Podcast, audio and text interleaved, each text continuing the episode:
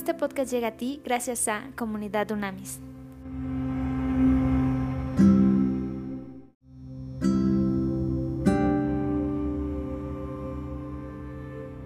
Trascendente día, vamos a terminar hoy la carta a los Efesios, hasta la tercera parte, vamos a terminar lo que le llaman la salutación final, el saludo final y unas conclusiones muy interesantes que preparamos para ustedes.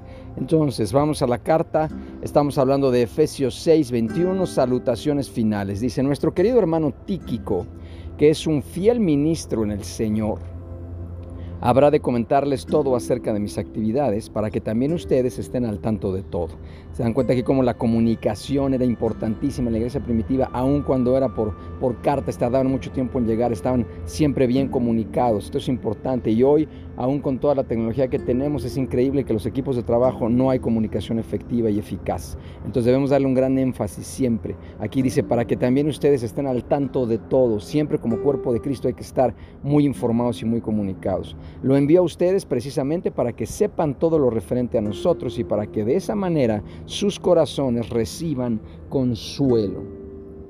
¿Ok? Que esto es, esto es importante, siempre consolar. Que Dios, mira la bendición final, que Dios el Padre y el Señor Jesucristo conceda a los hermanos paz, amor y fe. Que la gracia sea con todos los que con amor inalterable aman a nuestro Señor Jesucristo. ¿Ok?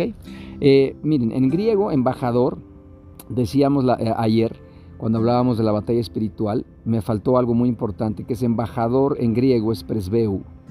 Presbeu, ¿ok? Literalmente ser el mayor y después ser embajador, el representante de una autoridad gobernante. O sea, resulta que nosotros, las hijas y los hijos de Dios, cuando aceptas al Señor Jesucristo como tu Salvador y tu Señor, te conviertes en un representante de una autoridad gobernante, que nada más y nada menos es el Rey de Reyes y Señor de Señores. Esa debe ser nuestra actitud ante la vida. Así debemos pensar, hablar, caminar, movernos. Exactamente. Imagínate que si tú conoces o has visto en la tele una película a una embajadora, a un embajador que representa un país, exactamente lo que tú ves en esa persona es exactamente lo que piensas del país. Imagínate, el país que tú quieras, Australia, por ejemplo, eh, Suecia, el que quieras, dices, oye, yo no lo conozco, pero conoces a su embajador, a su representante, embajador, ya te das una idea y te vas a quedar con esa idea. De ese tamaño la responsabilidad que tenemos en este momento. Si tú te dices hija, hijo de Dios, te dices cristiana, cristiano, debemos estar representando a una autoridad gobernante y la gente se va a llevar la imagen de el reino de Dios a través de tu comportamiento y el mío. De ese tamaño la hermosa responsabilidad que tenemos. Los embajadores serían escogidos entre las personas con madurez y experiencia. Para ser un embajador de Cristo se necesita poseer madurez espiritual, por eso es importantísimo enfocarnos en nuestro estudio y crecimiento diario, nuestro desarrollo integral, ¿ok? A ver, vamos a ver ya las conclusiones de esta maravillosa carta, una carta muy muy importante, ¿ok? A ver, lo primero es que nuestra conducta es el sermón más efectivo que podemos predicar. Acuérdate que las palabras seducen, pero el ejemplo arrastra. Por lo tanto, debemos vivir una vida que ponga de manifiesto la verdad del Evangelio de forma consistente e irrefutable. ¿Qué tenemos que hacer? Hay que modelar nuestra vida tomando el ejemplo de Jesús, imitando al Señor antes que a los demás. Por favor, no vamos a seguir ya imitando eh, gente, menos este, gente de los medios de las redes. Tiene sentido. Vamos a imitar a nuestro Señor que por cierto dejó muy claro cuál debe ser nuestro comportamiento y sobre todo nuestra fortaleza de carácter en este mundo reinante. Hay que comprender que Jesucristo es el modelo perfecto del amor que Dios requiere de nosotros, ¿ok? Para esto, ¿cómo lo vamos a lograr? Necesario es imposible. No, no es imposible. ¿Qué tenemos que hacer? Debemos ser llenos continuamente del Espíritu Santo. Pídele al Espíritu de Dios que te llene, que te llene y que saque toda impureza, que te saque todo mal pensamiento, que te saque toda amargura, que limpie nuestro corazón. Si lo, pídelo, pídelo. Yo te pruebo a que lo pidas y vas a ver lo que sucede en tu interior. Pídele la llenura al Espíritu Santo. Que, de nuestros labios brote continuamente un cántico de alabanza y acción de gracias para que mantengamos un constante fluir del Espíritu Santo en nuestras vidas. Hay que entregarnos con constancia y fe a la oración. Hay que dejar y permitir que Dios cambie las oraciones de nuestra vida. Ojo, las oraciones de mi vida en una vida de oración. Es diferente. Es diferente estar diciendo que oro todo el día a que yo vivo una vida de oración, ¿ok? En donde hay milagros, en donde puedo bajar el, cielo a la tierra todos los días o cuando sea necesario. Hay que ser, fíjate muy bien, esto es muy importante, hay que ser cuidadosos a la hora de evitar y rechazar la manera mundana de pensar y de vivir. Acuérdate, claramente Cristo dijo que nosotros estamos en el mundo, vivimos en el mundo, pero no somos del mundo. Esa declaración es poderosísima de Jesucristo, ¿ok? Entonces hay que comprender que pensar y actuar como el mundo, vivir como lo hace el mundo, nos conducirá inevitablemente a que a destruir nuestras vidas y la vida de quienes nos rodean. Eso es un hecho.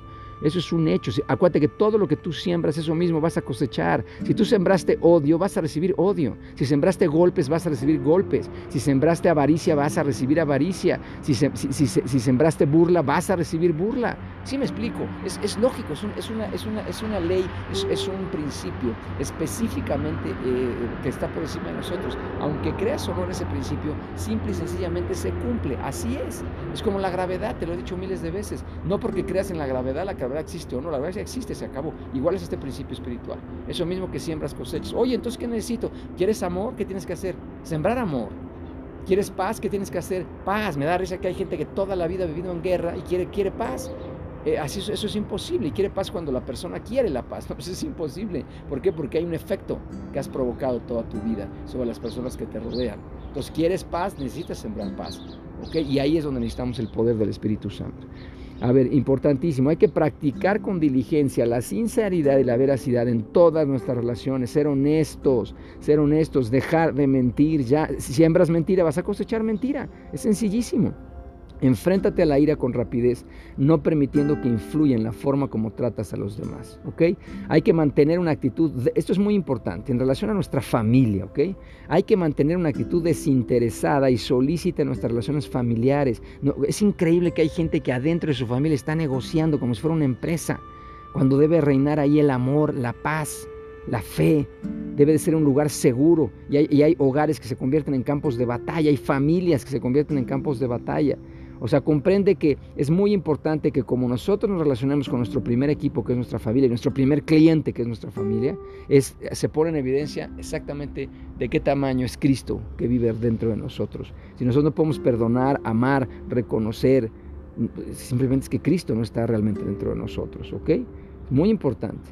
Entonces, otra cosa fundamental de conclusión en esta carta a los Efesios es no seamos alguien que solamente halagamos a las personas, a los demás. Hay que servir al Señor en todo lo que hagamos y reconocer que el Señor es quien nos ha asignado el puesto de privilegio y de responsabilidad de liderazgo que tú y yo tenemos, ¿ok? Hay que tener cuidado con la lengua, es importantísimo en esta carta. Que recuerda que el músculo más poderoso, el músculo más poderoso del cuerpo humano es la lengua. Si tú has destruido con palabras, obviamente vas a ser destruido con palabras de regreso. Si tú has amado con palabras, obviamente vas a recibir amor de regreso. Entonces hay que tener cuidado de cómo hablamos y lo que decimos, ¿ok?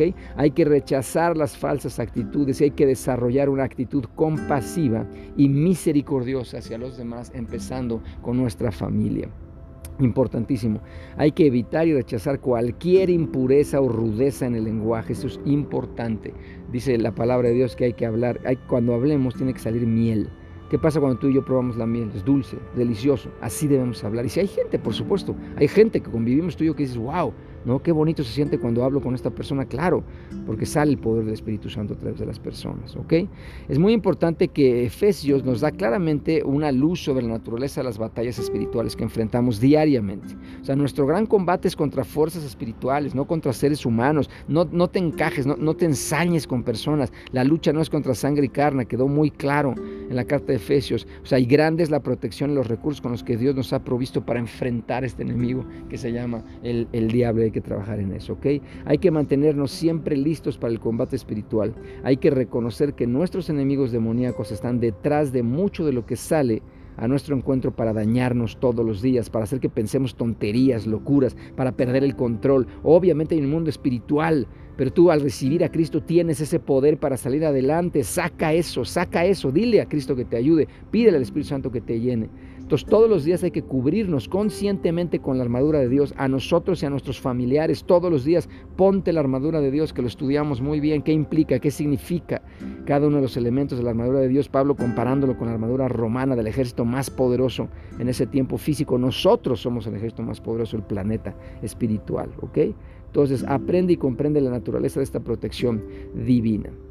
Otra cosa que dice muy claramente Efesios es la sabiduría y qué es lo que debemos hacer con ella. Entonces hay que usar nuestro tiempo sabiamente y no lo desperdiciemos. Hay que tener por seguro que tendremos que rendir cuentas de cómo estamos usando nuestro tiempo en ser una bendición para los demás. Y ese tiempo recuerda que Dios nos los dio. Hay que pensar todo el tiempo, por último, en cómo podemos dar, dar, amar y servir y no nada más cómo estar buscando todo el tiempo recibir, recibir, recibir, recibir sin dar nada. ¿Ok? Acuérdense que ceder es ganar. En el mundo ceder es perder. Ah, ah.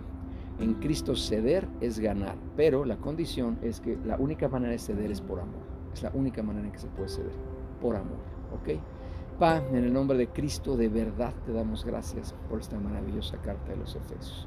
Gracias Señor y te pedimos que esta carta se haga realidad, que estas conclusiones en nuestras vidas, que podamos vivirlo, que lo profeticemos, lo hablemos, lo creamos a fondo en nuestro corazón, que transforme, que estos principios y valores bíblicos que acabamos de estudiar en esta carta transformen nuestra vida por completo. Que podamos ser parte de ese cuerpo de Cristo activo, protagonista, no solo espectador, que a través de nosotros las tinieblas tiemblen, huyan, que cada lugar que pisamos las tinieblas huyan despavoridas, porque un hijo, una hija de Dios ha pisado ese lugar y en la palabra dice y lo creemos que todo lo que pisa la planta a nuestros pies nos pertenece para establecer tu reino, para bajar el cielo, la tierra, danos el poder, la autoridad, la sabiduría para hacer de nuestras familias un hogar de paz, un hogar de amor, un hogar seguro, para, nuestras, para nuestros cónyuges, para nuestras hijas, hijos, que sea un lugar seguro, para amigas, amigos, familiares, gente que nos rodea, que quieran venir a nuestra casa porque es una bendición estar en contacto con nosotros. Transforma nuestras vidas por completo, Señor. Danos la paz, paz, shalom, que sobrepasa todo entendimiento, que guarde nuestros pensamientos y nuestros corazones en Cristo Jesús. Esto lo creemos, lo hablamos, lo profetizamos, pero sobre todo, lo vivimos y sabemos que hecho está. Amén y amén.